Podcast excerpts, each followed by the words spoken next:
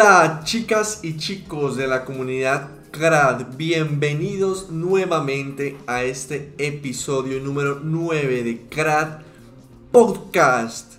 Espero que se encuentren muy muy bien porque el tema de hoy está, mejor dicho, que arde y da para hablar y hablar y hablar. Así que de una vez saquen su cerveza, saquen su café, saquen su jugo, lo que quieran tomar y prepárense porque viene una charla increíble como siempre con nuestro invitado Gabriel Buitrago. Sí, señor, sí, señor. Al fin, ya el noveno. No- Nos tardamos como un poquito aquí, pero, pero bueno, lo bueno se hace esperar ahí. Y vamos al 10, ya casi llegamos. Ahí, ahí viene algo bueno también. Lo bueno se hace esperar, eso es, eso es verdad.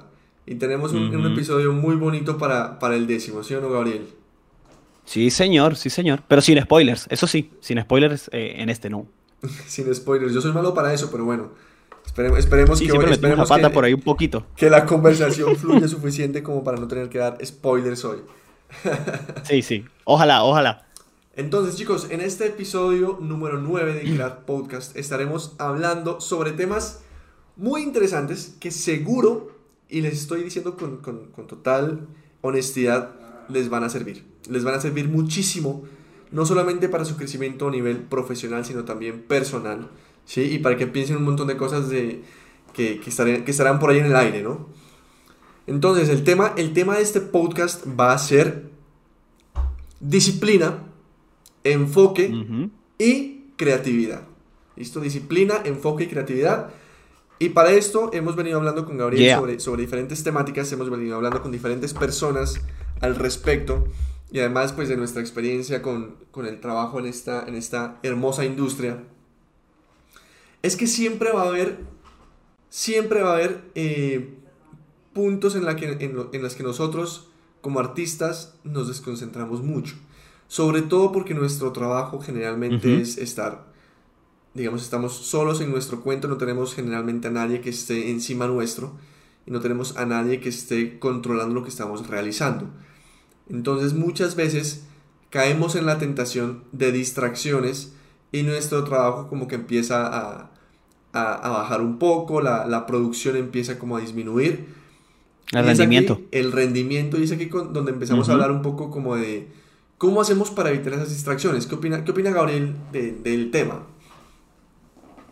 Sa- sa- Sabe que eh, está bueno comenzarlo, comenzar el tema de esta forma porque casualmente, casualmente, eh, un, amigo me escribió, creo que fue como ayer, como ayer o, o sí, y entonces me- literalmente me, pregunta, me, preguntaba eh, o, me dijo como que, que se, se, está dando cuenta que está perdiendo una cantidad de tiempo increíble durante el día y, que solamente se da cuenta cuando llega al final del día.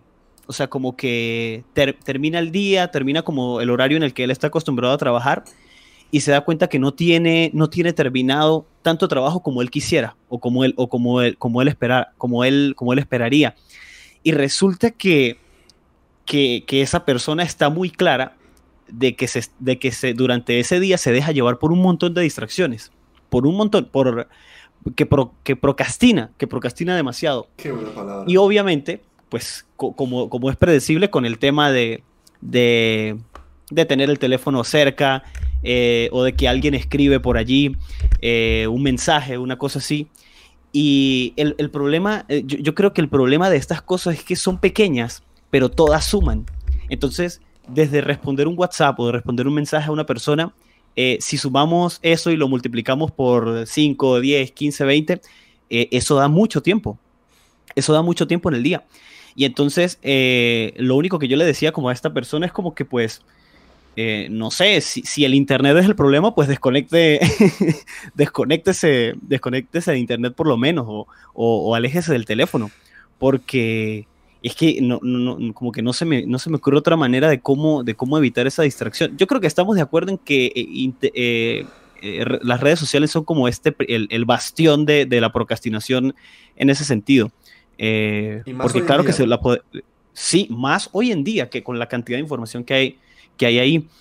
Eh, yo creo, y, y yo creo, yo, con- yo confío que como la mejor forma es simplemente como, si uno de verdad quiere como concentrarse en algo o lo que sea, eh, si literalmente el internet es el problema, pues, de, no sé. Medidas, medidas que- a- radicales, a- ¿no? a- Eso, eso, sí, a menos que sea necesario. Eso es bueno. Pero sí, desconectar, no sé. De hecho, es una buena, una buena, una buena práctica, ¿cierto? Una, una de las técnicas que tenemos para evitar distracciones. Si hay personas que realmente, como dice Gabriel, realmente no hay, no tienen como control con respecto al internet y con respecto a las redes sociales, porque puede haber personas que realmente no tienen ese control eh, para manejarlo.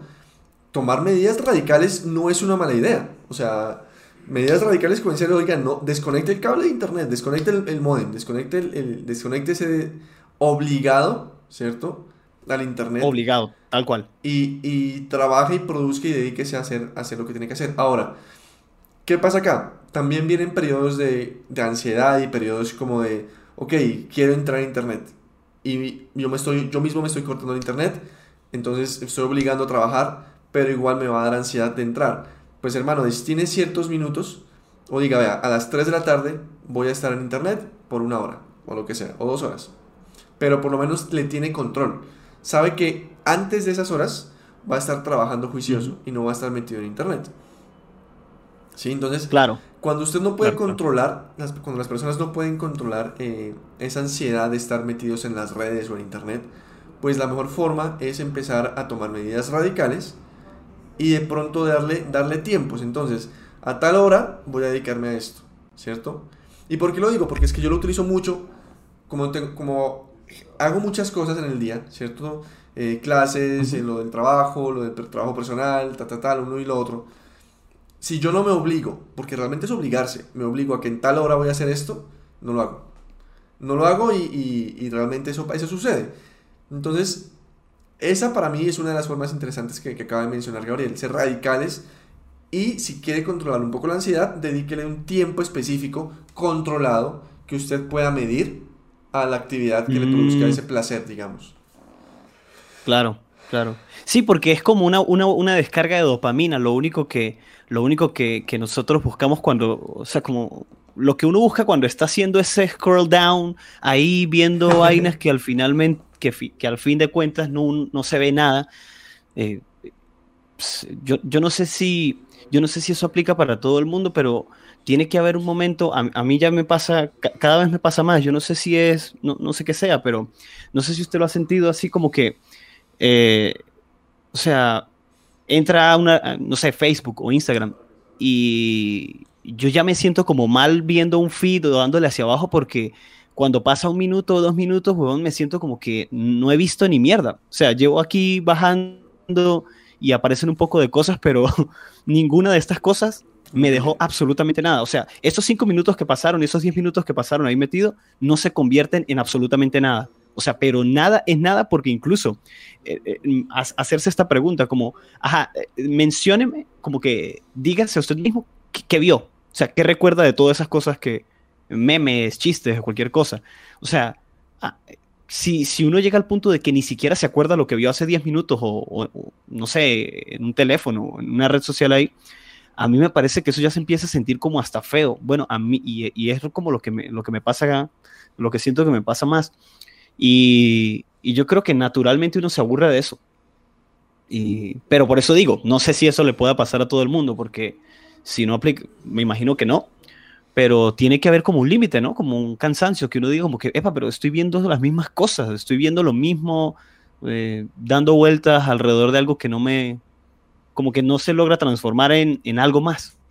Sí, sí, como que... Sí, pero aquí, aquí, viene algo interesante, y es que a veces las personas revisan, como dice, como dice Gabriel, como dice, em, solamente como por ese placer que les da revisar las redes sociales. Al final del día y al final de los 15 minutos es posible que no hayan aprendido nada. Porque sí, eso, pasa mucho. Generalmente los memes o, los chistes o lo que estén viendo, ni suma, ¿cierto? Antes quita tiempo. Pero ese, eso, ese tipo de, de, prácticas también pueden ayudar a, a, que las personas descarguen, ¿cierto? esos niveles de, de, dopamina que necesitan recibir durante el día, ¿cierto? Los, ah, claro. los reciban, se sientan tranquilos, ya vieron, aunque no hayan aprendido nada, pero por lo menos vieron y estuvieron pendientes, se rieron un poco, se divirtieron.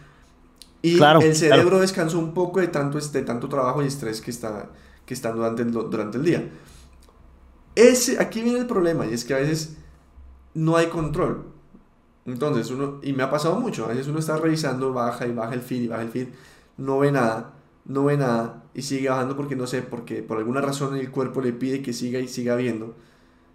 Y pasan 10, 15 minutos, 20 minutos, 30 minutos. Entonces, cuando no hay un control, yo digo ahí, por ejemplo, a veces lo que me pasa es esto, o sea, yo a veces estoy loco, perdón, estoy loco metido ahí en, en, las redes sociales, por lo menos en, en, Instagram, que es lo que más veo, Facebook ya no, ya no, ya no lo utilizo casi. Y digo, bueno, más de, más de 10 minutos no voy a estar acá. Entonces, como que ya, ya me programo. Controlado. Sí, me programo que 10 minutos estoy ahí, estoy ahí y además de ahí no voy a estar, por ejemplo. Y, y lo que yo veo es puro, puras cosas, videos de arte que, que, a veces me pongo a pensar en lo siguiente. Y esto me, me gustaría que lo pensemos todos y que se convierta en el siguiente punto. ¿Qué nos gusta más, ver arte o hacer arte? Porque es, algo, es una mm. pregunta interesante. Uno, uno está viendo Instagram y está viendo cosas increíbles de arte. O sea, yo me la paso viendo cosas increíbles de 3D, 2D, de creatividad, de eh, cuando le ponen como este esmalte a los, a los cuadros y se ven como súper super bonitos. Eso llama mucho la atención. Pero entonces uno, yo a veces me hago el ejercicio y digo, bueno, esto me gusta, pero qué estrés no poder estar en el computador y yo crear mi propio arte. Y ahí es cuando yo digo, ya no más. O sea, los últimos dos días, si les digo dos, tres días, no he visto mi celular para ver redes sociales ni para ver Instagram porque no... Ni he tenido el tiempo ni, ni tengo como las ganas porque ya llega un punto en el que yo dije, ese punto de inflexión en donde digo, no, ya no, no quiero ver más arte, sino que quiero crear arte. Quiero hacerlo, quiero hacerlo, claro.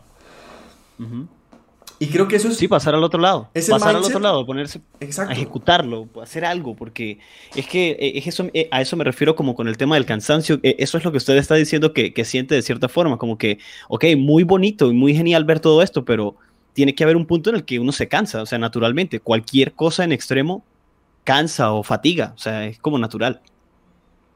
Exacto, exacto. Entonces, pero ahí es donde, donde uno empieza a pensar, me cansé, ¿cierto? Perdí una hora viendo esto. ¿Y qué hice? O sea, yo soy un artista, me gusta el arte, me gusta crear, pero estoy dedicado más tiempo en ver lo que otros hacen que en probar y practicar lo que yo puedo hacer, que es algo también, es algo también increíble. Y es algo que todos nosotros debemos entender que también siento yo que libera dopamina. Cuando estamos metidos, no sé si ustedes vieron, vieron Soul, no quiero hacer spoilers porque siempre hago spoilers. Sí, la vi hace está metido en el, en el, mood, cuando como está como, como en la zona. Sí, en la zona. En, esa, en la zona, que es lo que queremos llegar con esa conversación, digamos, eh, al final de todo esto. En, e, en, ese, en ese estado, uno está totalmente embriagado, divertido, uno está lleno de, de, de dopamina, como si fuera drogado por lo que está haciendo, porque es que simplemente se le olvida todo se olvida el tiempo. O sea, a mí me ha pasado, yo trabajo, y ahorita hablaremos de eso, pero cuando yo trabajo más concentrado a veces es en la madrugada, una, dos de la mañana, tres de la mañana.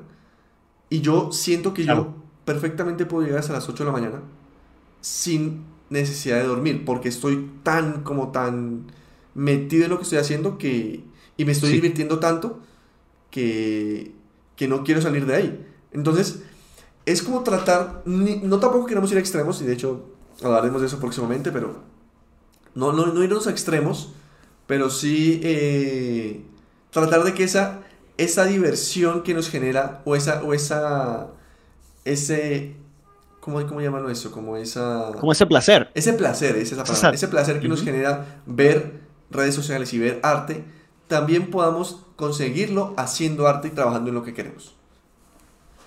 Sí, sí. Y, en lo que yo mencionaba, Andrés, no es que yo quisiera, que yo quiera decir que no veo memes o cosas así, no, obviamente, sí, eso lo hacemos todo. Y, e, e, es, divertido, es cómico para esas cosas o para ver cualquier curiosidad o, o lo que sea. Pero lo importante es ser muy consciente de ese control que hay que tener, porque sencillamente hay que entender que al no tener control sobre eso estamos sacrificando la posibilidad de hacer muchas cosas y sobre todo este tema de crear. Y ahora que usted menciona esto de ver arte, eh, hay un, yo, yo hago un ejercicio desde hace ya como, creo que como dos años. Yo creé una carpeta dentro de, dentro de otra carpeta, bueno, eso no es relevante, pero eh, cada vez que veo como una pieza o algo, cualquier cosa que tenga, o sea, como que esto es más como un tema de observación pero si estoy como en, en, cualquier red social o viendo cualquier contenido, cosa, y encuentro una imagen que veo que tiene algo que me parece como técnicamente interesante, hago una captura de pantalla y, y recorto solamente con la herramienta de, de, Windows, de la cosa que hace captura de pantallas, que ni me acuerdo cómo se llama, pero en Windows tiene una tijerita. Eh, y le hago como una captura al área en específico que me llamó la atención y dejo eso guardado en la carpeta. Y resulta que cada vez que quiero ponerme a hacer como una pieza personal o un ejercicio o una práctica, voy a esa carpeta y la abro. Y entonces tengo como una carpeta llena de imágenes de cosas que vi en algún momento que me inspiraron algo agradable y después de verlas, o sea, como que las veo, las reviso y como que digo, ay, ya me acuerdo qué fue lo que vi en esta imagen, me gustó este color y esta cosa. Y entonces la tomo y, comienzo como a hacer algo inspirado, digamos, de cierta forma en eso. Ahora, ¿por qué lo menciono aquí? Porque siento que esto es como, esto es como una especie de, como, como, un, como una forma de obtener algún valor de ese proceso de ver arte o de observarlo, que es como no solo verlo por sentir la satisfacción o el placer que da una imagen o, una pieza de arte bien creada en este caso, eh, sino como eh, esa idea de, de, de, decir, de realmente observar, como, porque hay veces, hay, hay veces que yo he visto, bueno, eso todos lo hacemos, que las personas bajan en un feed, por ejemplo en Instagram, y yo he visto personas que ni siquiera paran viendo las imágenes, o sea, simplemente siguen bajando y siguen bajando. Y yo digo, pero, pero no se ha detenido a ver ni, ni una imagen, o sea, ¿qué es lo que está viendo? o sea, o ve muy pocas. Entonces, es como que ser observadores en el arte es algo que, que, es bonito. Es como detenerse a ver la pieza y decir, wow, qué, qué, qué, qué bien se ve esta combinación de colores de esta parte. Voy a guardar esto. Y de repente en algún momento me, me, ofrece algo. Es como una forma de transformar ese proceso de, de, de simplemente estar por ahí explorando imágenes en algo productivo. Eso sirve para, para nosotros, o sea, que, que somos creadores, que hagamos lo que hagamos es como una, puede ser una, un método bonito. O sea, lo menciono por eso, porque me parece como, es una de las cosas que he como aprendido a hacer de repente o para sacarle un poquito de provecho a, a esa cantidad de información que hay ahí, que hay allí en las redes sociales con, como con el tema de arte. Me gusta, me gusta esa, me gusta esa forma de pensar y me gusta esa forma de, de aprovechar el tiempo que estás perdiendo. Es, suena, suena, un poco paradójica la cosa, pero, pero es curioso, es curioso mencionarlo ah, de esa forma. Qué buena forma de decirlo. Suena gracioso, pero es como que sí, sí, sí, sí de cierta forma. Sacarle cierta utilidad y que el tiempo no haya sido Ajá. totalmente en vano. Digamos que el tiempo del, del, del de bajar el feed por lo menos sirvió para algo. A veces yo lo hago, por ejemplo, pero no lo he explotado tanto como, como Gabriel, sino que yo en Instagram tiene una opción de guardar. Hay algo que me llama la atención ah, claro. y yo guardo la publicación. ¿sí? tanto a nivel, digamos, de arte, como a nivel de estructura, como a nivel de anatomía, como a nivel de explicación de algo que yo estoy seguro que me puede servir, pero en el momento en que me meta a trabajar, sé que cuando tenga dudas entraré a esa carpeta de guardados y buscaré lo que necesito y, y diré, como dice Gabriel, ya recuerdo por qué guardé esto, por qué guardé esto, por qué guardé esto. Se convierte como, una como, en una forma de sacarle provecho al, al desperdicio de tiempo que estamos haciendo a veces. A ese tiempo, sí. Y es curioso, sí, a, veces, claro. a veces esto, esto, entonces aquí viene el siguiente tema. A veces uno pierde tiempo porque en serio tiene como ganas de, de ver algo. Y uno cuando está, cuando, cuando está solo, trabajando y tiene el computador a la mano y a veces tiene dos pantallas, siente como la necesidad de, de aprovechar la otra pantalla. No sé si les ha pasado esto, uh -huh, pero a mí, claro, a mí me pasa eso. Sobre todo cuando desde que tengo dos pantallas, uno siempre siente la, la, la necesidad de ver algo en la otra pantalla, de, de estar concentrado en algo más. Claro. Y yo he caído, por ejemplo, mucho en el error de que a mí me encanta, si es algo, si es algo en el que yo hago arte, ¿sí? yo pongo música. Y yo pongo música y ya me clavo en lo que estoy haciendo y me pongo, me pongo súper juicioso eh, con lo que estoy haciendo y la música me ayuda como a guiarme en el mood del arte que necesito.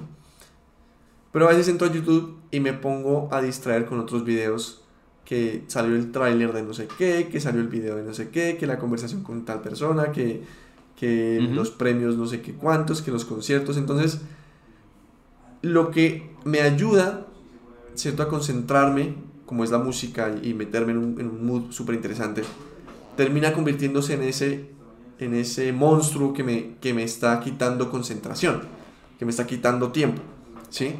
Claro. ahí es donde uno tiene que ser muy fuerte y antes de darle clic a esos videos, o por lo menos, concéntrese y diga, listo, voy a hacer máximo dos videos que me gusten, 10 minutos, y después de esos videos ya voy a estar súper enfocado y pongo ya un... Tengan esto, todos los invito a todos a tener, a tener un soundtrack o a tener un álbum o a tener algo de música que los obligue a trabajar. Una de mis recomendaciones es un álbum que ustedes no se sepan la letra, pero que les guste mucho. Ajá.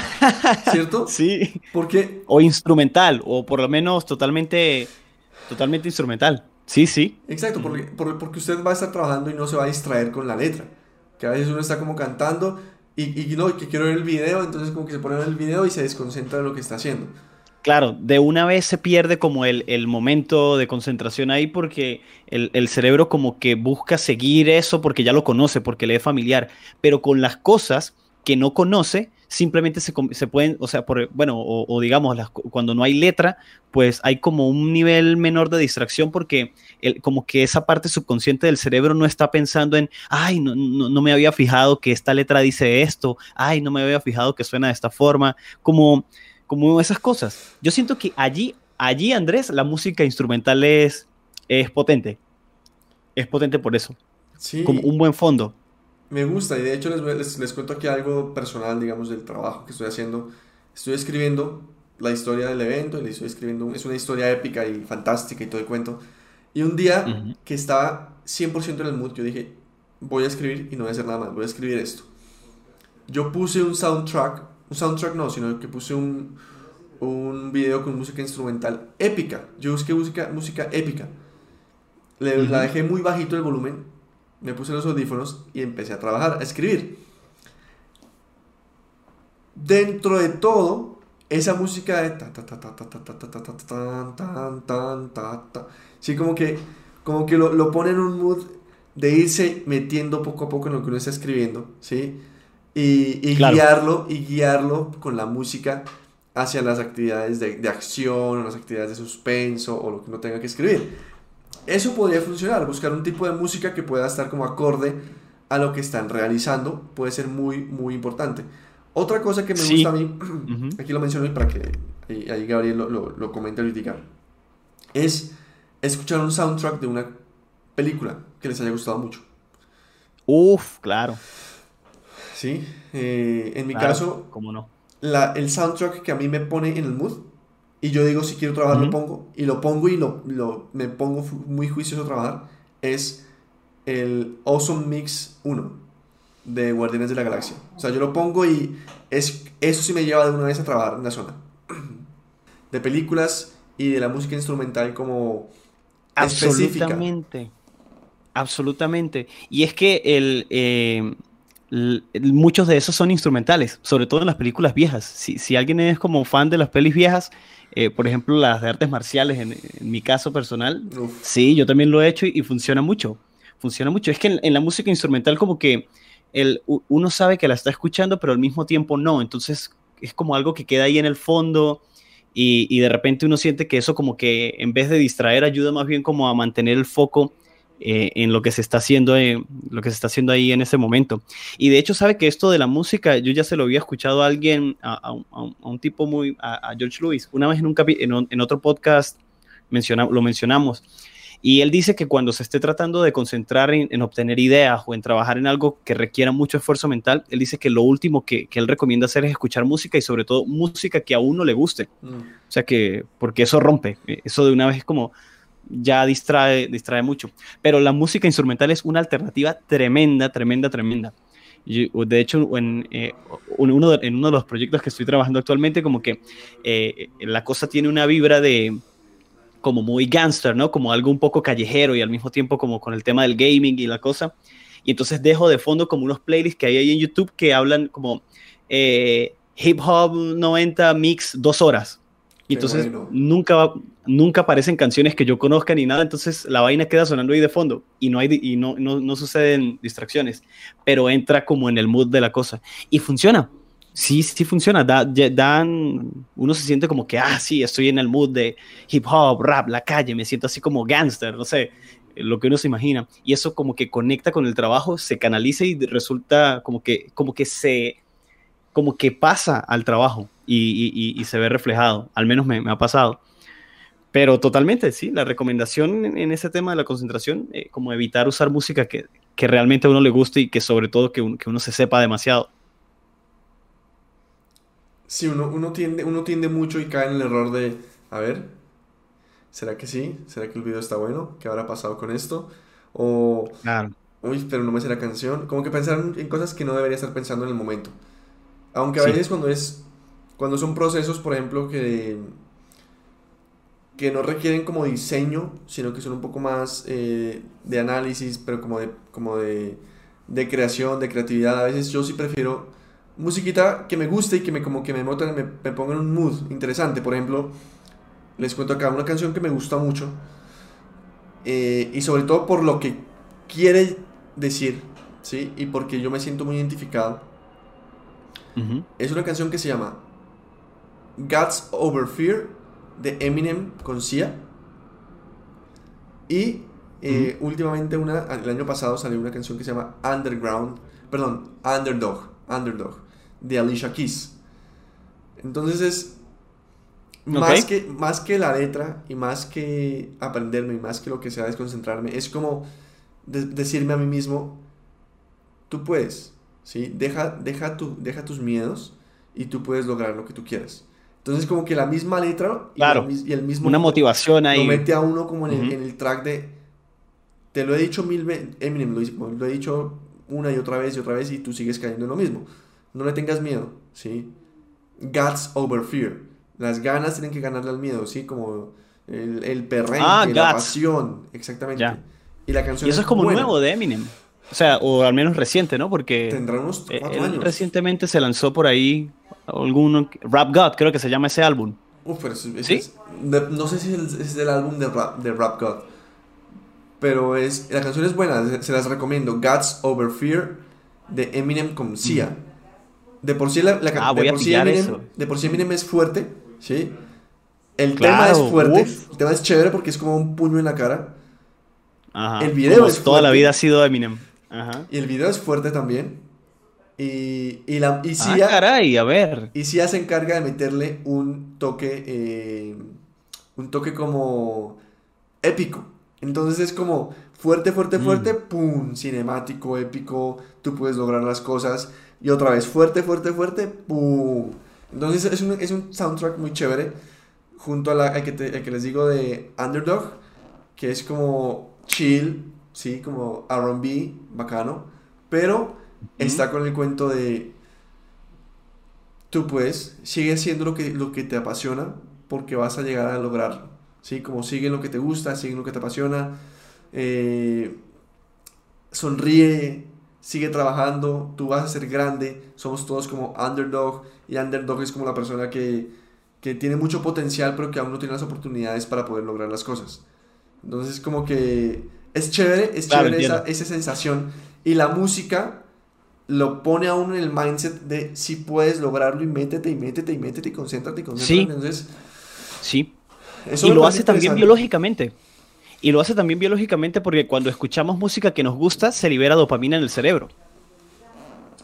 Cuando una canción nos gusta muchísimo y sentimos que sale como esa sensación como por detrás del cuello y que uno siente como que, uff, brutal, eso es un boost, pero ese boost es más que emocional porque biológicamente está sucediendo. O sea, la dopamina está ahí así, saliendo, ¡pum! Y, y, es, uno, es un impulso, es real, es un impulso totalmente real. Exactamente, entonces, eso tiene un problema. Y es que los que utilizan, o los que utilizamos, porque yo no tengo Spotify, utilizamos eh, YouTube, em, las canciones tienen una duración corta. Y las canciones tienen una duración corta y a veces no continúa la siguiente canción. Entonces eso nos desconcentra. Eso nos obliga a ir al YouTube y poner otra canción. Y no solamente poner otra canción, sino buscar una canción que nos guste bueno, aunque eso se podría solucionar armando su propio playlist, ¿no? Yo tengo uno que otro por ahí armado en YouTube y entonces cada vez que uno lo quiera, pues le da play y él, y él se va a reproducir ahí en, fila, por ejemplo. Sería una alternativa. Es una buena alternativa. armar su propio playlist. Y a eso ahí va. Cuando escuchen música, armen su propio playlist y también, o, o también busquen canciones como lo que decía Gabriel, o busquen videos que duren dos, tres horas de solo música, de lo que sea, reggaetón, rap, eh, metal, lo que a ustedes les guste, pero que sean dos horas continuas, porque de esa forma ustedes van a estar constantemente escuchando la canción, ¿cierto? Les guste la letra, se la sepan, no se la, sepan, pero son dos horas en las que ustedes no van a tener que entrar al canal de YouTube o al canal de lo que sea para poder modificar. Sí, no, no, no, no va a estar la distracción allí. ¿Sabe que algo que me ha servido a mí para, para, encontrar como nuevos playlists de fondo? He notado que los que más me ayudan a concentrarme son los playlists de música que no escucho casi. De hecho, hoy descubrí uno de tango uruguayo, como de artistas de Uruguay que, eh, que hacen tango, porque parece que en Uruguay, así similar a Argentina, y como bastante la cultura del tango funcionó mucho. Y encontré como list, álbumes, álbumes completos de artistas que jamás había escuchado, escuchado en mi vida y, y que hacen tango que, yo no sé ni, ni, ni pepa del tango. Y, si supiera qué interesante, eh, eh, se quedaba sonando de fondo, pero como no es algo que conozco, pues solamente se quedó sonando ahí en el fondo y cuando me di cuenta ya tenía como media hora escuchando un poco de tangos ahí de cosas. Y eso me pareció interesante, como que si cuando me, ahora me doy cuenta que cuando me quiero concentrar más, busco música que, que no escuche regularmente. Eso, eso es una, eso es una, una gran, una gran eh, un gran consejo, pues. Al igual que lo que les decía, el soundtrack de una, de una película que ustedes... Son canciones que ustedes no, no escuchan regularmente. Son canciones que ustedes no se conocen. Que de pronto ustedes dicen, uy, ¿qué es esto? Y después la investiguen y les guste. Eh, igual que, las, que la música que ustedes no conocen, como la que decía Gabriel. Y de pronto es una oportunidad para descubrir música nueva que de pronto les pueda llamar la atención. Sí. Y no se concentran en, en, en, en nada más que el sonido, el sonsonete, pero no hay no hay distracciones que, que les involucren, digamos, pensar y, y, distraerse de lo que están haciendo, que es pues lo que, lo que buscamos, ¿no? El foco. Sí, y le hemos dado, le hemos dado un enfoque a este tema de la música, pero hay, hay, un, hay un detalle que me parece también valioso de esto, y es que, bueno, obviamente todos los que trabajamos con el tema visual, de alguna forma, o sea, escuchar música es como bastante normal. Pero sabe que yo no me, hasta que un, un amigo que es productor musical me dijo, me dijo como que pues ustedes tienen mucha suerte en su, en su medio porque ustedes pueden escuchar música mientras, trabajan. Y entonces yo me puse a pensar la cosa y es que claro, él es productor musical y cuando él está haciendo música no puede escuchar otra música. Él, solo escucha la música que está creando. Y yo dije, pues sí, sí, qué interesante desde, desde la perspectiva que él puso. Muy curioso. Es muy curioso, pero eso, eso depende de las personas. Yo creo, hay personas que... Es, me quedé pensando, es muy curioso, es como. Como, como, como raro, ¿no? Que una, que una persona que viva de, de, la música no puede escuchar música mientras está trabajando. Me parece muy interesante el, el concepto que acaban de poner. Es interesante, sí, pero es porque es técnicamente imposible. O sea, no me puedo poner a escuchar una canción si estoy haciendo una canción. o sea, el, mientras el man está produciendo, tiene que, de hecho, tiene que estar en absoluto silencio y solo escuchar lo que está creando. Está súper chévere, súper chévere eh, el concepto de esto. Curioso, curioso. Yo decir que hay, por ejemplo, cuando yo, cuando estoy haciendo otras cosas que no, que sí requieren, por ejemplo, diseño o requieren pensar un poco en estructurar eh, proyectos, estructurar textos o lo que sea, yo no puedo poner música. O por lo menos no música con letra porque me distraigo. O pongo música instrumental o no pongo música. Pero algo que sí me funciona mucho, muchísimo, es así no ponga nada de música, ponerme los audífonos el ponerse los audífonos lo obliga a estar aquí conectado y lo obliga a uno a aislarse del mundo. Entonces, no pongan música, pero pónganse los audífonos. Eso ayuda muchísimo porque así no están haciendo nada, al ponerse los audífonos, por lo menos hoy en día, lo, es como si estuviera trabajando. O sea, de por sí ya como que la mente dice, ok, este man está trabajando, debe estar enfocado en lo que está haciendo. Es una buena práctica que puede ayudar mucho a enfocarse y a mí me ha ayudado mucho. Es más, a veces quiero dibujar sin, sin distracciones y me pongo los audífonos sin poner música. Porque sé que eso puede ayudar también. ¡Ay! Yo también lo he hecho. No, no, estoy solo. yo lo he hecho también. sí. Excelente. Claro, claro. Y uno se siente como aislado automáticamente. Como. Sí, sí, como estar ahí. Es, es como raro de explicar, pero sí, sí. Ah, curioso, yo lo hago también. Me ha pasado. está, está bueno, es, una buena práctica que todos deberían, es bueno, deberían llevar a cabo. Es bueno. Ahorita en este, en este punto, en este punto de la conversación, quiero que empecemos a, a, migrar un poco ya a la segunda parte. ¿Cierto? Yo creo que ya hemos dado bastantes tips. Recordemos un poco los tips que hemos, de, los, de los que hemos hablado un poquito. Y es, si van a distraerse, pónganle tiempo. Pónganle tiempo a su distracción para que ustedes mm. tengan todo bajo control, ¿verdad? Es uno de, los, de, lo, de lo que nos queda de, de lo que hemos hablado hasta ahora. Si ustedes son personas que realmente no, no pueden controlar sus ganas de, distraerse con internet o con redes sociales, tienen que tomar medidas extremas y desconectar el internet y ponerle horario a ese, o por ejemplo, ese, trabajo. Sí, o sea, sea cual sea la distracción, porque es que ah, pueden haber muchas formas de, de, procrastinar realmente. Pero a veces es bueno, por supuesto, porque hay que hacerlo. O sea, todos necesitamos también como salir de, de ese proceso en el que estemos, si algo estresa mucho, porque es lo mismo. O sea, para evitar como el estancamiento. Ya hablamos alguna vez del estancamiento y de lo importante que era como poder salir de ahí. O sea, todo esto se relaciona con muchas cosas que ya, que ya hemos comentado en, en podcast anteriores. Lo que me gusta de esos podcasts es que son un resultado de, la experiencia.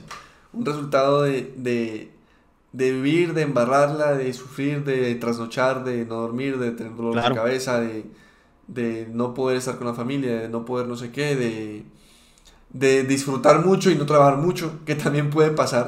Entonces, estamos hablando de muchas cosas que si uno se pone a pensar, van todas de la mano, o sea, van todas en conjunto.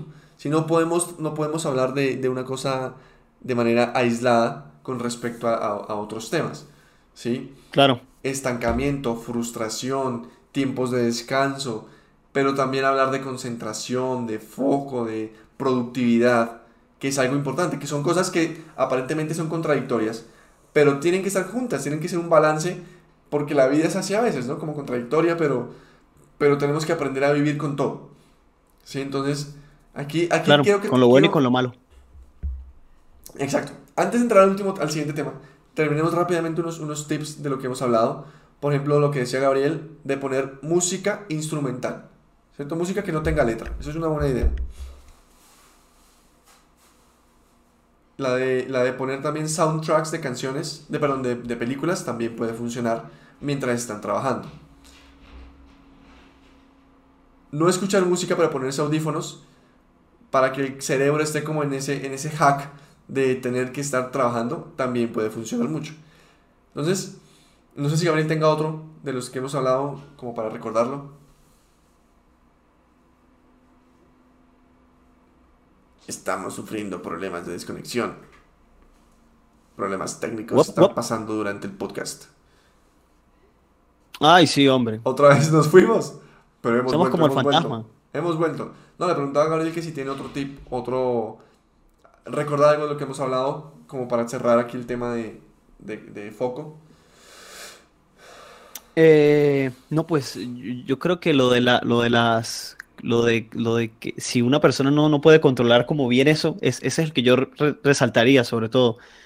Si la medida, si la, si la situación lo requiere, pues tomar cualquier medida necesaria para, para poder salir de ese, de ese círculo vicioso, porque esas cosas se, tienen que atacar de raíz y hay que entender que el precio que se paga por eso es muy caro que es perder tiempo valioso en el que podríamos estar encontrando una muy buena idea, podríamos estar resolviendo un trabajo o podríamos incluso estar perdiendo una oportunidad, quién sabe. O sea, el, tiempo en el que uno está creando algo podría estar eh, realmente, eso se podría transformar en algo grande más adelante. Entonces hay que ver el tiempo como ese, ese elemento valioso desde esa perspectiva, que, eh, o sea, una gran idea, una gran creación puede venir en cierto momento y hay que estar trabajando para crear, para, para poder como alcanzar ese momento.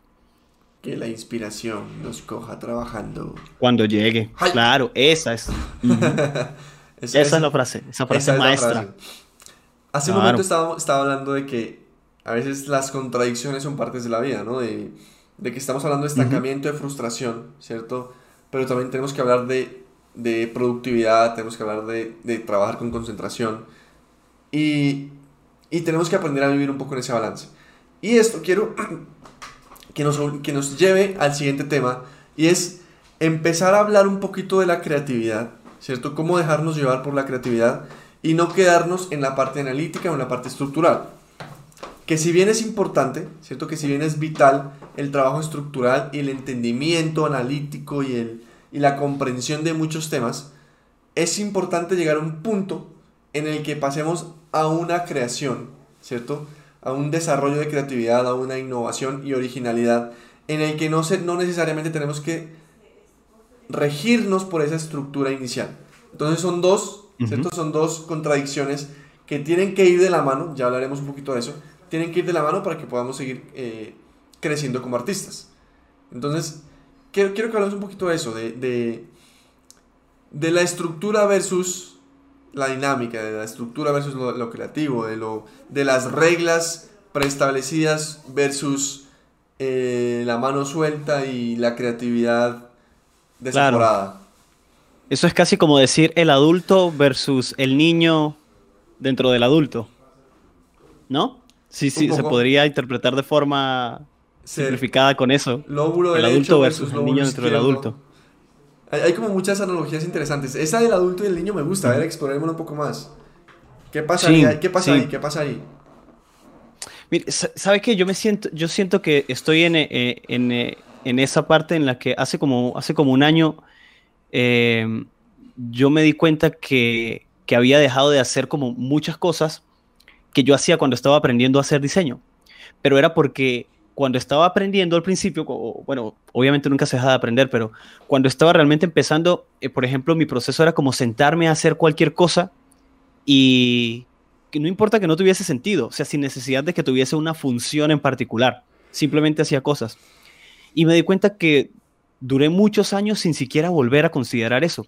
Y actualmente, bueno, sobre todo este, este año que empezó, me puse como la meta de volver a eso, que yo le comentaba a Andrés antes de que empezáramos el podcast, que, estoy como tratando de crear piezas o visuales que no tengan ninguna función más que, que, que, yo como plasmar algo que, se me ocurre y que me guste mucho, pero muy personal. Y es como volver al círculo, porque es como que uno empieza con esa, con esa libertad, como sin eso, sin límites, sin ese problema técnico, porque cuando uno empieza ni siquiera tiene estas consideraciones técnicas porque realmente no, no sabe qué es lo que está haciendo, ¿no? o sea, como que eh, solamente está creando cosas. Y entonces comienza ese círculo.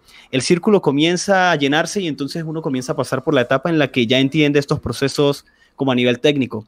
Ah, claro, esto funciona así, eh, estas cosas son así. Eh, como, digamos, vamos a decirlo así, no me gusta la palabra, pero se comienza a profesionalizar el, trabajo de, de, esa cosa que al principio fue como un juego. Pero yo sentí que después de durar como tanto tiempo en esa profesionalización del proceso, como que naturalmente llegó la necesidad de volver a ese principio del círculo. Como, eh, como bueno, ¿y, por qué no hago cosas solamente por hacerlas? ¿Por qué no hago piezas solamente como para yo divertirme y expresar cualquier cosa? Sin ningún tipo de función, sin ningún tipo de cosa. Y siento que al mismo tiempo que, o sea, ya con, con, un poco más de experiencia, obviamente, que cuando estaba empezando, siento que al volver a ese niño, como a esa, a esa persona que, que hacía cosas en el principio, eh, salen cosas muy interesantes porque es volver a la forma de pensar como con esa libertad, pero con la experiencia del que ya tiene años trabajando haciendo las cosas de, de cierta, como de, de manera más formal. Es como una buena combinación, como la experiencia ya, ya obtenida, pero volviendo a refrescar ese pensamiento, como volver a jugar. Entonces, eh, eh, en ese versus que Andrés planteó al principio, creo que con esto se puede entender que sí pueden convivir, como como la unión de la experiencia y de los principios y de ese conocimiento técnico, se resulta en cosas muy bonitas cuando se combina con, con ese pensamiento como de libre, como de hacer cosas solo por, por uno mismo complacerse, como, como por, por la satisfacción de, de, crear algo. Sí, que al final de, al final de cuentas es lo que, lo que nos mueve, ¿no? Somos creadores, somos creativos, nos apasiona crear cosas. La, el problema aquí es que a veces lo, lo que queremos crear está como regido por ciertas reglas que nosotros mismos ponemos y ciertos límites que nosotros mismos ponemos en nuestro trabajo.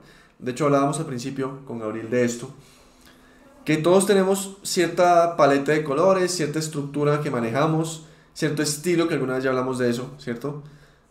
Y como que nos, nuestro cerebro no nos, no nos permite salirnos de, esa, de ese espacio, de ese umbral, que podríamos llamar perfectamente zona de confort, ¿cierto?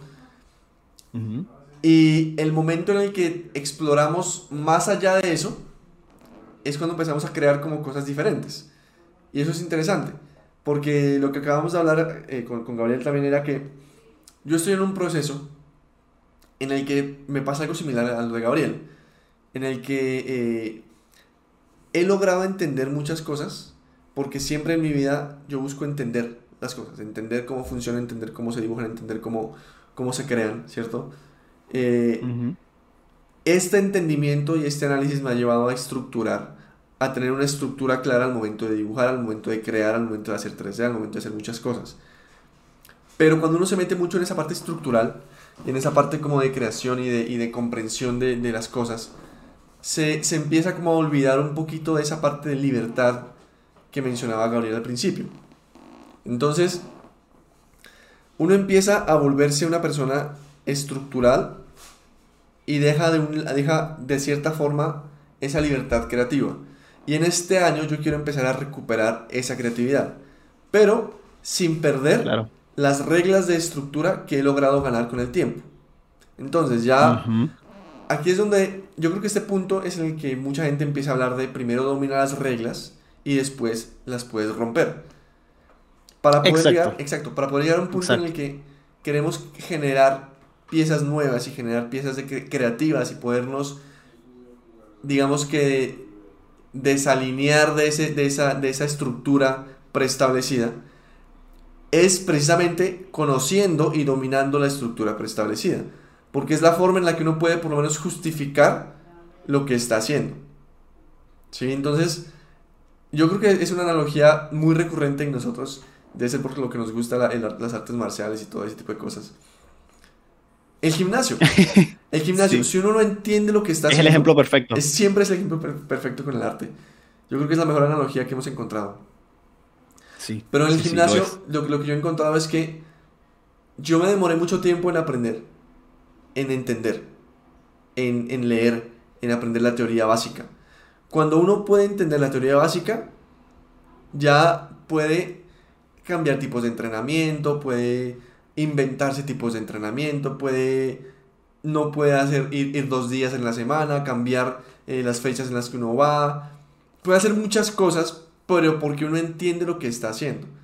Al principio uno mira tutoriales, uno mira que, una, que un, que un eh, fisicoculturista eh, propone este plan, que otro propone este plan, que un atleta propone este otro plan, que son todos diferentes, entonces uno cuando está, cuando está empezando, como no sabe, uno no entiende.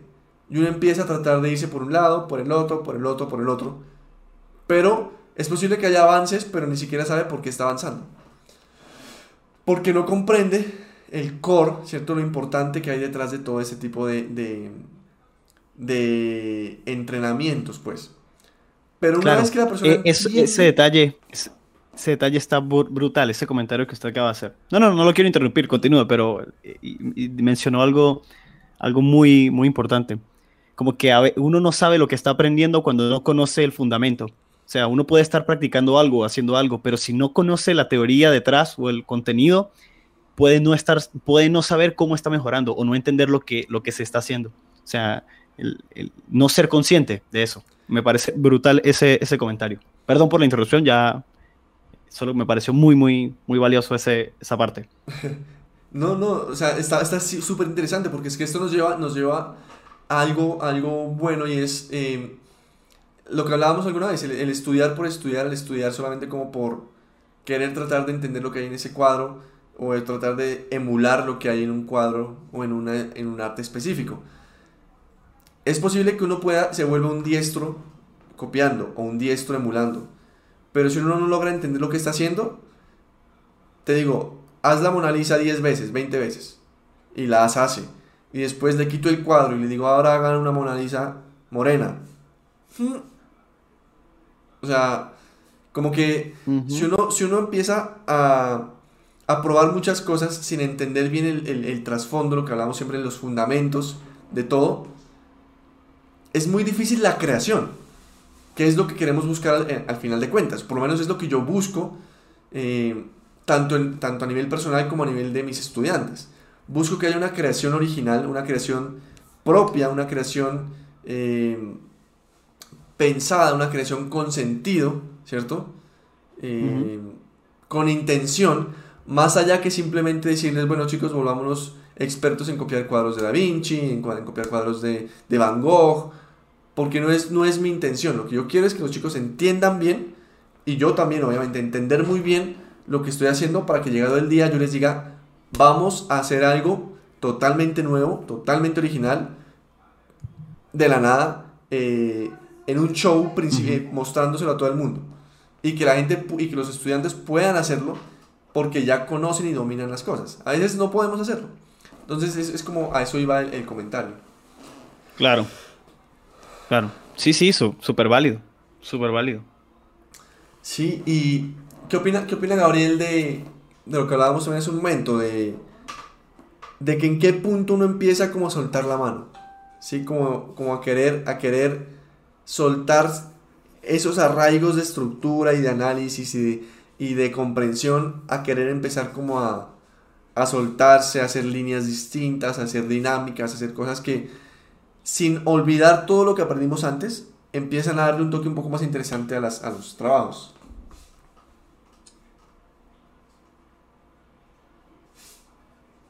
Esta vaina no deja de mamar gallo. ¿Qué le vamos a hacer? ¿Qué, le vamos a hacer? Sí, sí. ¿Me escuchó o no escuchó ese último? No, no, creo que no, creo que no, porque esto me mamó gallo. Eh, ¿Con qué cerró? Discúlpeme, discúlpeme el, la mamadera de gallo, ¿cómo es? Esto se Creo que estaba cerrando la idea. Esto pasa para que se den cuenta que esto es totalmente en vivo. Esto no, no tiene. Ah, sí, esto es real. Esto es real, esto no tiene que. Aquí no hay edición. aquí el Photoshop no existe, hermano. No, no, no. es real como la vida misma, sí, sí. Así es. Ajá, no, pero no, ¿cómo fue? Cómo, vino esta idea? ¿Con, qué estaba cerrando allí? La, pregunta era, la pregunta era para, para avanzar un poco en lo, de, lo que hablábamos en un momento.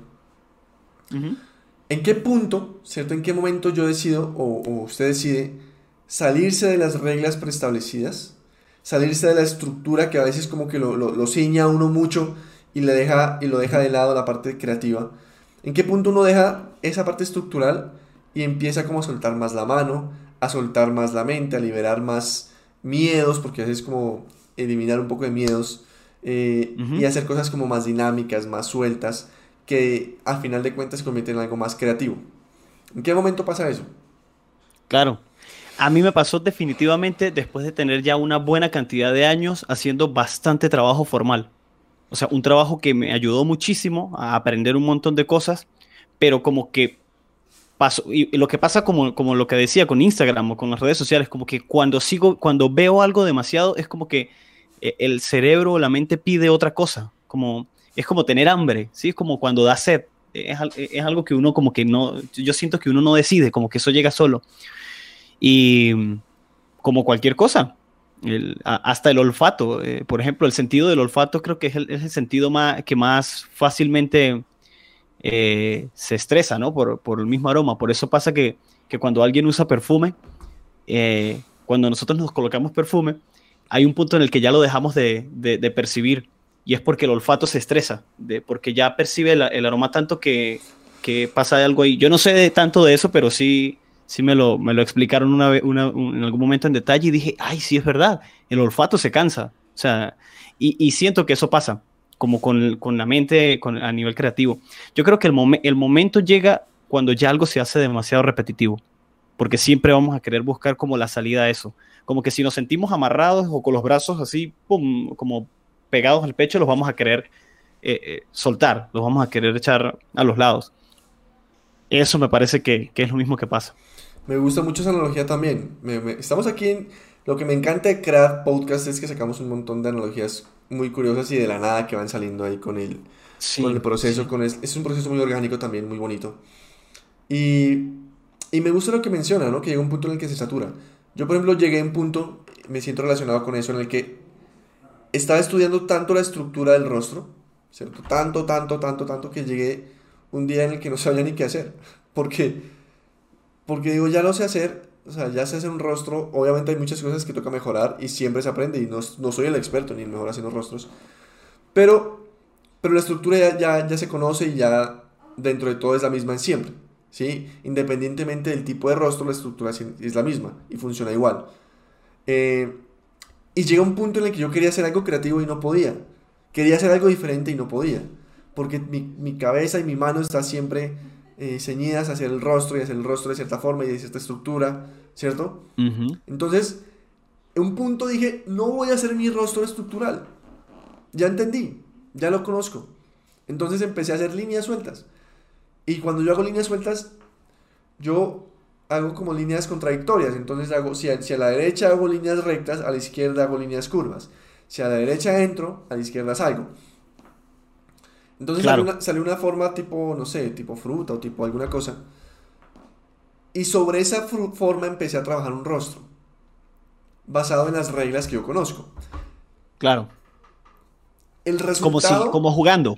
Jugando, con, exactamente, con la idea y ahí estaba mezclando experiencia como con, este, con esta libertad. O sea, ahí, está, ahí estaba perfectamente mezclando su conocimiento y su experiencia, principios técnicos, toda esta cosa, con un juego, con, algo que parecía un juego, como con experimentación. Por eso digo que, es, es, que no, hay, no es que haya un versus entre esas dos partes, sino que cuando se encuentran sale algo muy genial. Me gusta porque cada, o sea, pensando de esa forma, es como ese punto en el que el adulto se encuentra con el niño y, y, los dos pueden convivir juntos. Es decir, y colaboran. Exactamente, convivir juntos y colaborar. Entonces, por un lado uno juega, y eso es un ejercicio que les recomiendo a todos hacer en su sketchbook.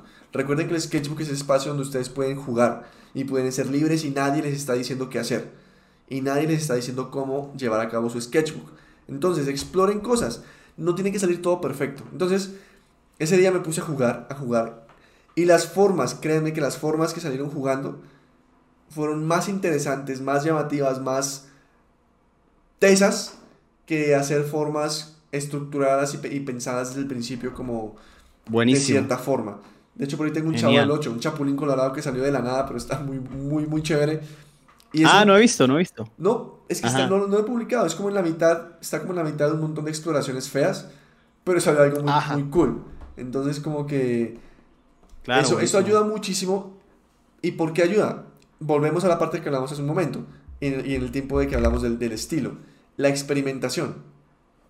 Esa experimentación rara y, y de juegos me llevó a un personaje que después lo volví a hacer, pero ya con, siendo más consciente de las formas. Y eso le trae a uno una, una, una forma diferente de dibujar y contribuye al mismo estilo. Entonces es chévere, es chévere como dejarse llevar un poquito a veces, salirse de la estructura que Absolutamente. y, y, hacer algo diferente. Y sé que a Gabriel le encanta ese, tipo de ejercicios también. Uf, muchísimo, muchísimo. Y, y, como le decía, que, que, más, que recientemente lo estoy haciendo mucho más y, se siente muy bien. O sea, es un ejercicio demasiado refrescante, creo que es el, el término que encaja ahí. Porque cuando uno lo termina y se siente como que qué bien, me, salí de eso que estaba haciendo, como que, o, como, como mínimo, como mínimo uno se siente bien de estar como estirando los brazos, como haciendo un ejercicio mental ahí muy bueno. Y ya eso yo siento que es como un buen boost para hacer cualquier otra cosa o para continuar con un trabajo formal o no sé, cualquier cosa, pero es como muy liberador, muy bonito. Y, son ejercicios que ayudan un poquito como a, a subir de nivel sin que uno se dé cuenta. Claro, claro, absolutamente. Porque es como, es, ejercicio. Y ahí volvemos al, ejemplo del gimnasio. Es como de repente irse al gimnasio y hacer unas 20 barras. Ah, listo. Las hice. Mañana vuelvo a hacer otras 20 barras allí, aparte del resto de ejercicio que sigo haciendo. Entonces, poco a poco esa área va, va mejorando. Y lo, otra cosa interesante es que me, ha me pasó recientemente que, de hecho, estoy trabajando en eso, de varios de esos experimentos rápidos, visuales, con gráficos, mezclando cosas, han salido ideas para crear proyectos completos. Eso es otra cosa buenísima, como que hay cosas que salen como también que se pueden convertir en algo más. Y es como, uff, hey, o sea, mejor todavía. Más provecho se le saca a eso. Sí, yo creo que, yo creo que esto, esto nos lleva un poquito a, a dejarse inspirar. Recuerden que CRAD, uno de los pilares de CRAD es el mundo es nuestra inspiración. Entonces, esa misma exploración, esa misma eh, liberación de nuestras cadenas, de nuestros constraints, de lo que hablábamos al principio, liberación, nos permite salirnos de nuestra zona de confort y uno nunca sabe en, qué momento esos juegos se puedan convertir en algo que realmente nos inspire a hacer algo más. Lo que decía Gabriel, me parece muy interesante, me gustó mucho lo que acaba de mencionar Gabriel, porque la verdad es que está súper chévere, como que me trae muchas cosas a la mente que, que, han sido, o que han partido, o que han nacido de juegos, o sea, de, de, explorar, de, de probar, de, de, intentar cosas nuevas, por ejemplo. Entonces es como muy interesante ese, ese concepto también. Sí, sí, muy, muy, muy bonito. Algo que, algo que me gustaría que también toquemos aquí es, es la cuestión de, bueno, primero que todo, recuerden, para desarrollar creatividad es importante primero conocer la estructura y después soltarla. Soltarla de a pocos y después empieza a haber como una especie de equilibrio, ¿cierto? Entre ese soltar la mano, entre ese eh, dejarse llevar, entre ese formas nuevas, ¿cierto? Y esa estructura que ustedes tomaron 10 años en aprender, porque eso no se puede olvidar, pero nos puede ayudar muchísimo a, a trabajar y eso aplica para todo, en diseño, en, escenarios, en personajes, en 3D, en 2D, todo es importantísimo para este tipo de, de crecimiento, digamos, creativo. Y esto me gusta como creativo. Empecemos a desarrollar ejercicios diferentes, o salgámonos de la zona de confort, salgamos de hacer lo mismo de siempre, pensemos en algo distinto, pensemos en, en, en pintar con la mano izquierda a ver qué sale, pensemos en pintar con colores, si pintas con colores saturados, pinta un día con colores saturados, si pintas con mucho color, un día haz un trabajo a blanco y negro. Como para obligarnos Correcto, como buscando variaciones. Exacto. De, forma, de forma intencional. Y ahí de repente podríamos descubrir que somos capaces de hacer cosas que ni siquiera nosotros mismos sabíamos. Por ejemplo, como, ah, como caramba, yo, sé hacer esto. Qué, qué, bien me salió esto que no, que no había intentado. Por ejemplo. Exacto. Y uno puede descubrir talentos nuevos. Yo, yo eh, les, les, digo hace poco, hace poco, este, hace unos meses empecé con acuarela. O sea, realmente yo no, nunca en mi vida había trabajado acuarela. Y empecé a punta de experimentación. Y a mí, créanme que no se me hizo difícil cogerla, cogerle el tiro y entenderlo, porque ya había tenido todo el, el proceso de, de, de, aprendizaje de fundamentos de color, ¿cierto? Y de, y de, y de forma que aplican para cualquier medio. A veces las personas creen que, que el trabajo tradicional va a ser muy distinto al trabajo, al trabajo digital. Y yo soy de las personas que, por conocimiento propio, sé que es lo mismo, solamente el único que cambia es el medio, o sea, es, es exactamente lo mismo, o sea, la teoría no va a cambiar, no va a variar. Entonces es como... Así es. Explorar algo diferente. Y esa misma exploración de color en acuarela nos puede llevar a exploración en color digital y exploración cosas de cosas nuevas, interesantes. Incluso ya estoy pensando en combinar medios. Por ejemplo, a mí me gusta mucho dibujar o hacer eh, cosas en esfero. Ahora estoy queriendo meterle eh, acuarelas o marcadores a la cosa porque es interesante. Claro, claro, porque eso, esa es la misma búsqueda de, como la mente queriendo interesarse por esas cosas que le son diferentes, lo que, lo que no ha explorado todavía. Exactamente. Entonces, dejarse llevar un poquito por esa parte de, de, pensar algo diferente, de ser creativos, de hacer algo que no han hecho siempre, de hacer algo que, que seguramente no han explorado. ¿sí? Déjense llevar que este va a ser un año de creatividad, un año de, exploración que todos podemos llevar a cabo. Entonces, adelante. Y por último, por último, que no quiero que se nos quede por fuera ese tema, y es el tema de tendencias. ¿Hasta qué punto, hasta qué punto la creatividad se, va, se ve como afectada por las tendencias? ¿Qué opina Gabriel?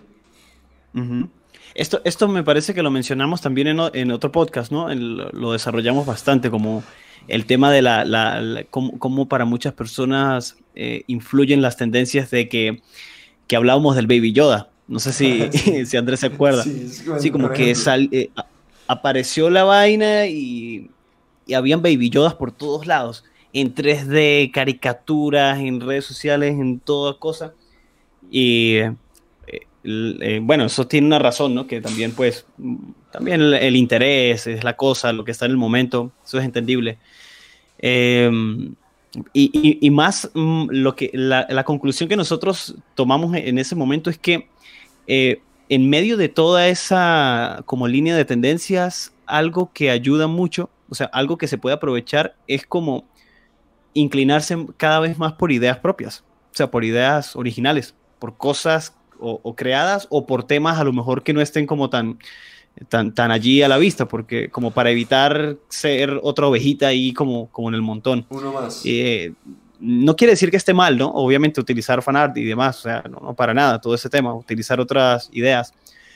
Pero es interesante como saber que, que pareciera que en esta época es como un gran momento para, para proponer cosas nuevas porque ahorita se están rehaciendo muchas cosas, se están, eh, yo no sé qué, reviviendo cosas de los 90 y reviviendo cosas y repitiendo juegos HD, juegos de Play 1, de PlayStation 1, ahora HD y toda esta cosa. Entonces como que se siente que puede ser un buen momento para eso, para decir como, bueno, alto ahí, yo tengo esta idea, e, esto nuevo. A mí me parece bonito, personalmente valoro como, como mucho eso más que todo. Cada vez que me encuentro como con algo nuevo o una idea, un juego independiente, una película con una idea nueva, una cosa, como que uno siente eh, algo bonito, como, ah, qué bien, qué bien, algo diferente, algo nuevo realmente.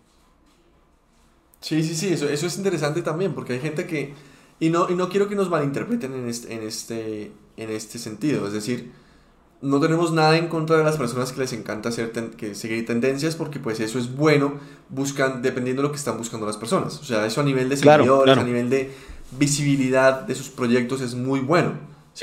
Nadie está diciendo que eso sea malo. Pero lo que estamos hablando nosotros es que, hey, somos creativos, creadores creativos del arte digital. Tratemos, de, tratemos también de, de, explorar cosas personales, de explorar... Lo que hablaba también con, con los estudiantes es, todos tenemos algo que contar, todos tenemos un mensaje, todos tenemos nuestra voz, todos tenemos claro. nuestra forma de pensar. ¿Por qué? Por ejemplo, yo decía, alguien me preguntaba alguna vez, ¿cómo hago un dragón como el de Sheng, eh, ¿cómo es? Sheng, Sheng, no, recuerdo el nombre. Un artista 3D eh, oriental que hace un montón de dragones super cool en, en y que los renderiza y quedan súper perfectos y los imprime. Pues yo digo, hermano, es una persona oriental en donde los dragones son importantes para su cultura, ¿sí? En donde los dragones representan algo importante para él. Entonces él está haciendo dragones super cool, pero para él significan algo, representan muchas cosas. Cada uno incluso es diferente porque cada dragón es distinto y tiene su propia eh, mitología o, lo que, como se llama allá en, la parte oriental. Entonces él está tratando de comunicar algo, él está tratando de, de, expresar su intención en su dragón. ¿Usted por qué quiere hacer un dragón como los de él? ¿Sí? Como técnicamente hablando, uno puede hacer Claro. Muchas cosas muy interesantes sin tener que meterse a lo mismo que está haciendo alguien más. Porque para él significa algo, pero para usted, ¿qué va a significar? ¿Sí? ¿Por qué no pensé en algo? Muy buena pregunta. Claro.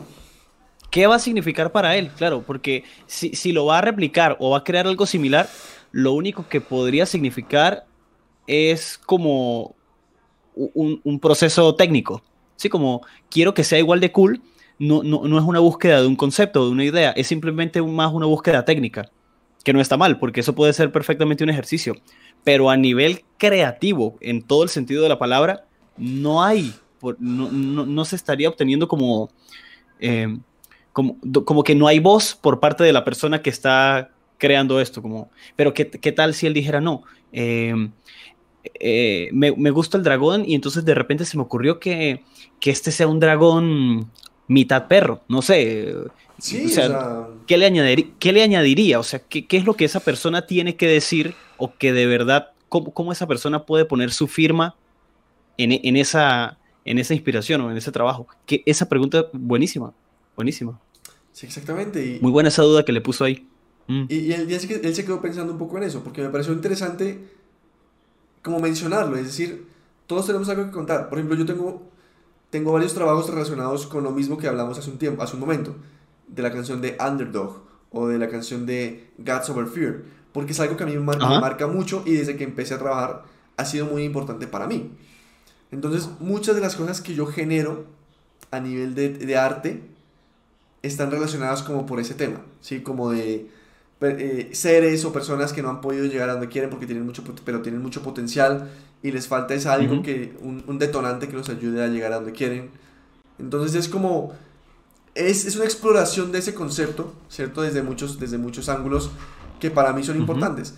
Sé que no siguen tendencias, sé que seguramente muchas personas, eh, digamos que no es, no es lo que está de moda, pero me siento muy feliz de poder llevar a cabo algo que para mí significa muchas cosas. Y yo lo utilizo, o sea, yo aprendo a nivel técnico muchas cosas y yo lo pongo en práctica en mis trabajos personales. De esa forma el trabajo personal no es un trabajo mediocre ni es un trabajo mal hecho.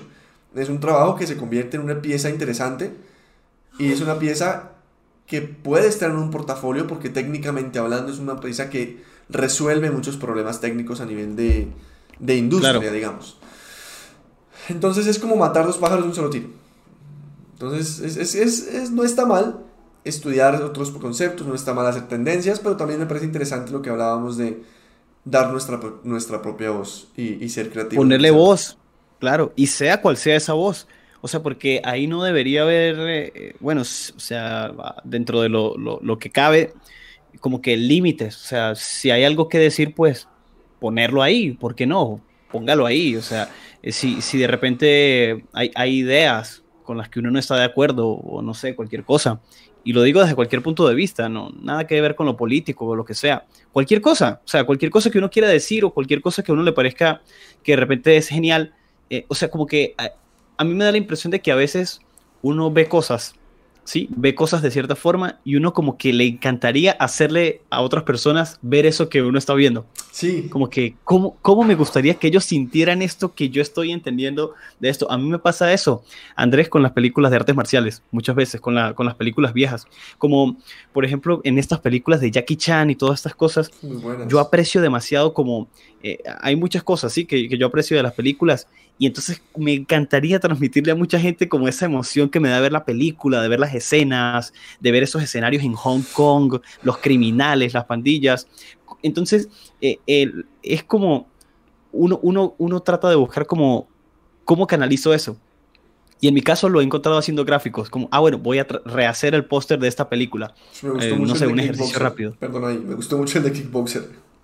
Ah, el Kickboxer, ese este con, con Jean-Claude Van Damme, sí. Y anteriormente lo hice con una película de Jackie Chan, porque la estaba viendo y entonces dije, pues eh, eh, yo quisiera comunicarle a la gente la emoción que me causa esta película y pues, o, o, dejarla ahí para yo mismo como, me gusta la película y lo hago.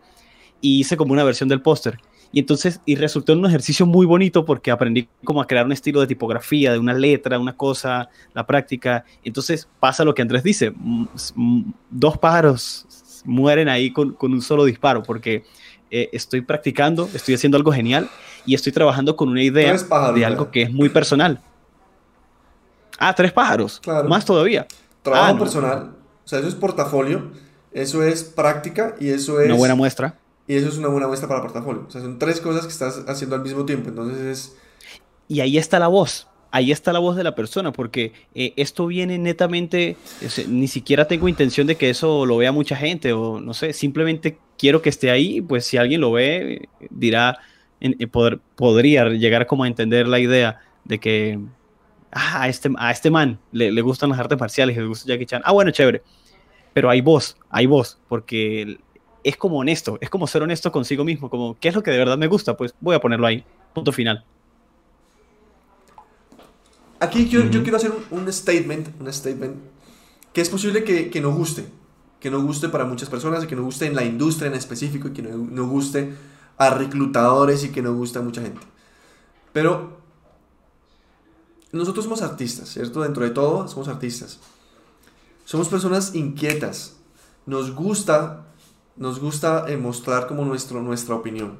Nos gusta lo que, lo que dice Gabriel me gusta, me siento muy relacionado con eso, porque es que a mí me encantaría que las personas sientan lo que yo siento viendo películas, por ejemplo, de Cantinflas. ¿Sí? Ajá.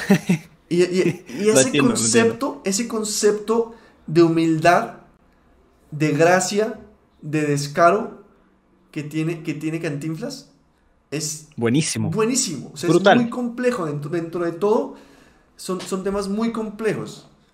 Claro, que, es que eso es una genialidad. Eso era una genialidad muy, muy increíble. Sí, que van, que han, han, han sido tan buenos que han logrado, digamos, eh, penetrar en esas barreras que uno tiene de sensibilidad, ¿cierto? Y, lograr comunicar muchas cosas que, que, van muy de la mano con lo que yo pienso.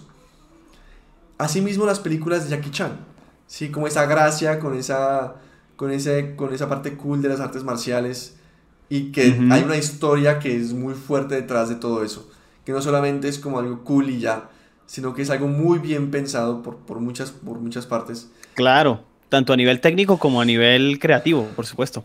Sí, entonces es, es muy interesante poder contarle al mundo eso que nos gusta. Por ejemplo, poderle contar al mundo el concepto que, que tiene que, que, Cantinflas tiene en sus películas, o, o, con el concepto que las películas de artes marciales tienen en sí, pero a través de nuestro arte.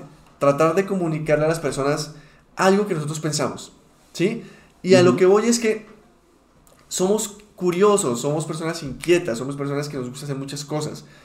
A mí me parece muy interesante poder explorar dentro de nuestra disciplina, explorar muchas cosas, explorar muchos temas, explorar muchos objetos de estudio, ¿sí?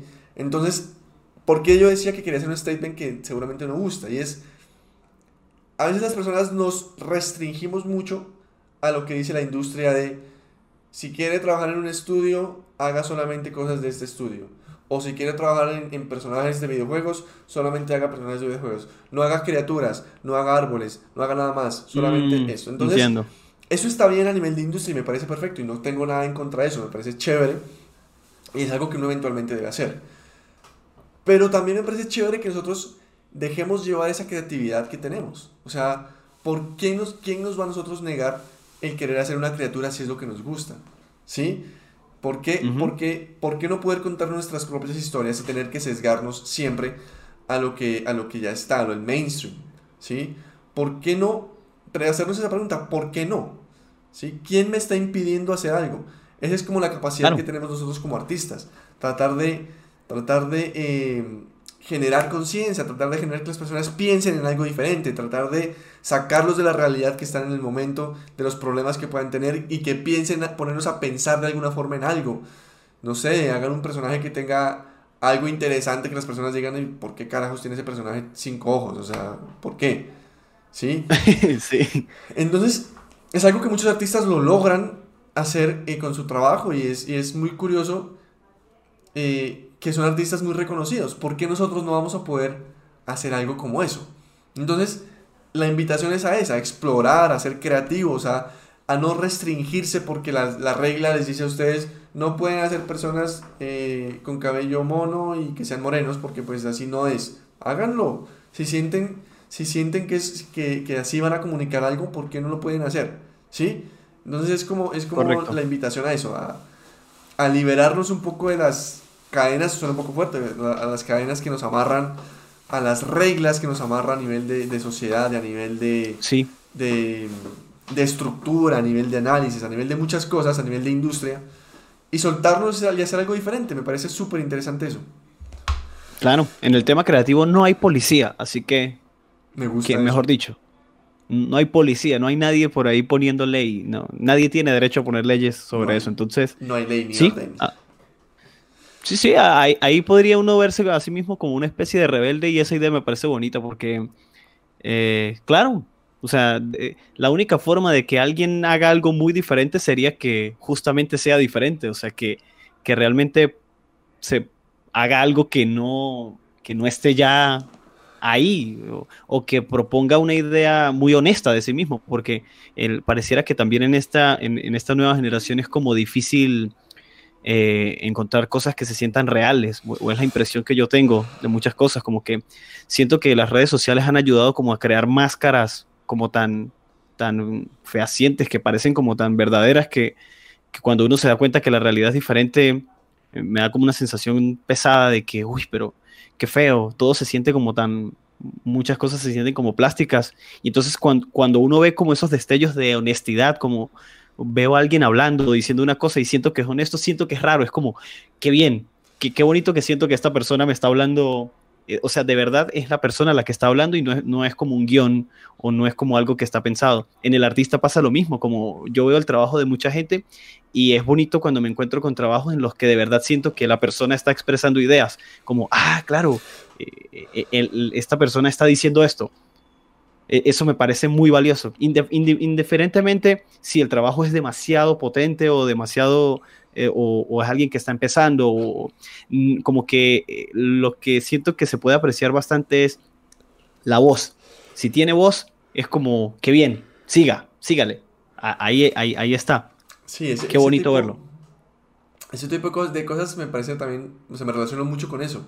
A veces hay personas que técnicamente no tienen el, digamos, el nivel, pero a nivel creativo y a nivel de, concepto, a nivel conceptual, están muy por encima de muchos profesionales que en este momento estamos viendo en la industria. Entonces, lo que hablaba hace un momento con un artista, la parte técnica se aprende. O sea, la parte técnica no es el problema. El problema es la parte creativa. Es la parte de, de, lanzarse a hacer algo diferente. Y algo que, que, que dijo Gabriel hace un momento, me gustó y yo lo cambiaría un poquito. Dijo, la única forma en la que alguien haga algo diferente es que sea realmente diferente, ¿cierto? Pero yo quisiera decir algo como, esto puede, puede sonar muy tonto, pero créanme que es lo más importante que se puede decir en este podcast. es la única forma de que alguien haga, de, que alguien haga algo diferente es haciéndolo, es ser ese alguien. O sea, puede ser muy tonto o muy mm, filosófico, pero la única forma de que alguien, ¿cierto?, haga algo diferente, que alguien se salga de los paradigmas normales, es ser el alguien, es verdad. Sea ese alguien. Porque si no, nadie más lo va a hacer. Y eso me, lo tengo clarísimo en muchas cosas. En muchas cosas. Si uno no, si uno espera que alguien más lo haga, eso no va a pasar. Entonces, si quieren un cambio verdadero, hagan ese cambio. Es como... Hagan el cambio. Va, eso. Muy bueno, muy bueno ese, esa, esa idea. Mm. Eh, sí, está, me, gusta, me gusta como frase del día tener esas dos. Si quieren algo diferente. Puede quedar como frase.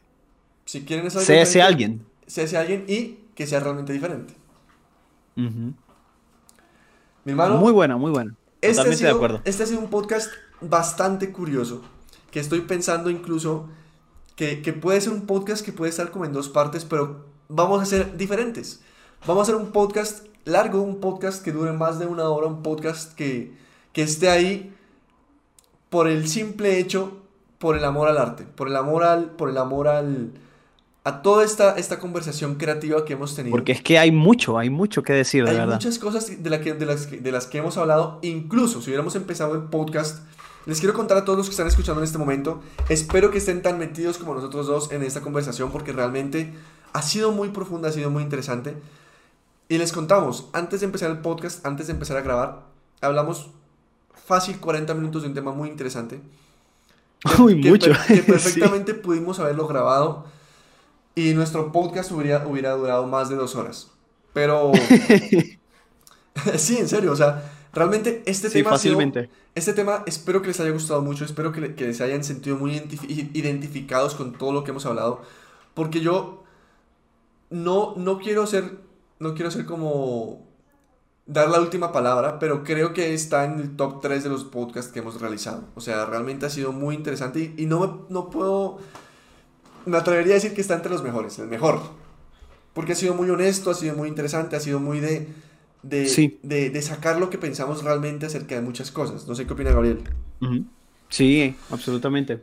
Es que cuando se habla de la voz, de la voz propia, como de lo que cada quien tiene que decir, siempre van a aparecer cosas particulares, porque es que ningún ser humano es igual al otro.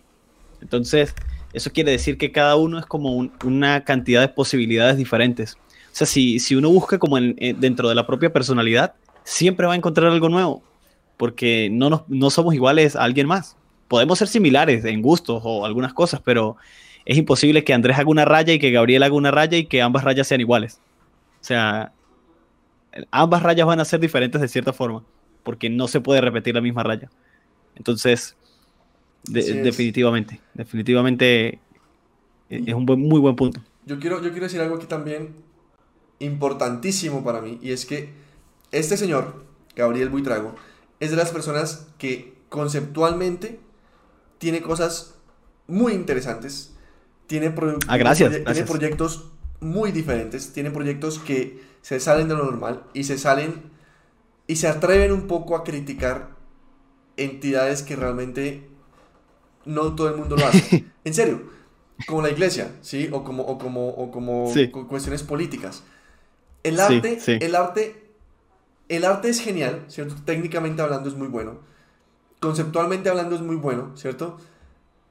Y no nos damos cuenta que entre chiste y chanza puede ser una voz interesante. Que si más artistas lo hicieran, podrían generar algo, ¿sí?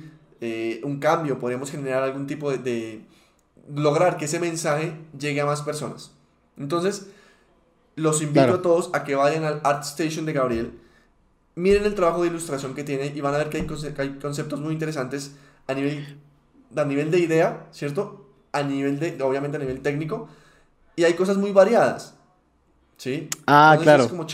bueno, el Art Station hace, hace eso sí, hace, creo, bueno, uy, ya bastante, bastante, bastante tiempo que, que, no lo actualizo, pero tal vez Instagram podría ser una mejor referencia, que es donde hay como cosas más recientes y, y hay como algo de ese contenido. Ahora, no, no soy, ni, eh, a pesar de que Andrés, gracias por mencionarlo, pero eh, a pesar de que no soy, no, creo contenido como de esa forma masiva para que la gente vea y todo eso, pues igual ahí están las ideas, que eh, es bueno compartirlas para quien de repente quiera apreciar y conectar con, con eso, pues súper bien.